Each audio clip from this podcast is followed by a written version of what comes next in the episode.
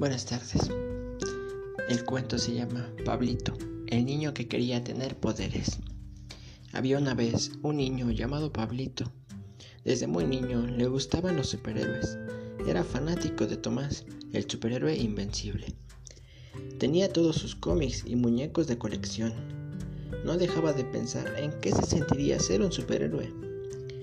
Con sus amigos salía a jugar, él vivía en un vecindario muy bonito. Había un parque con muchos árboles.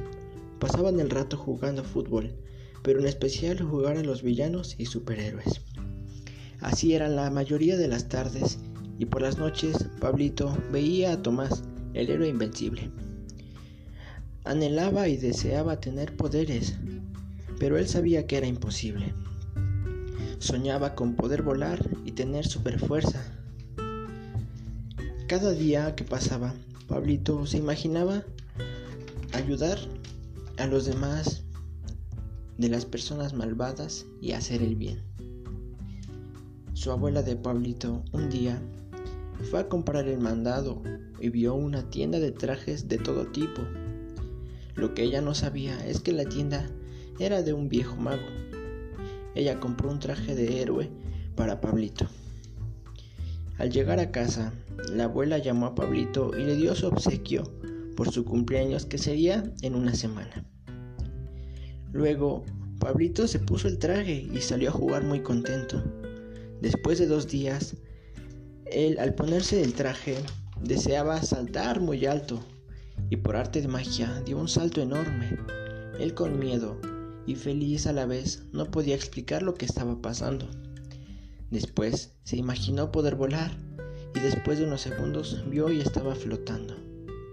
Sorprendido, fue directamente con su abuela y con su mamá. No le creyeron, entonces Pablito le dijo que lo acompañaran y lo vieran con sus propios ojos. Entonces Pablito pidió volar con el traje puesto y así fue, él comenzó a volar y finalmente descubrieron que el traje era mágico. El traje traía problemas y era muy riesgoso para Pablito, que decidieron regresar el traje y seguir jugando como antes. Otro día estaba con sus amigas y amigos en el parque.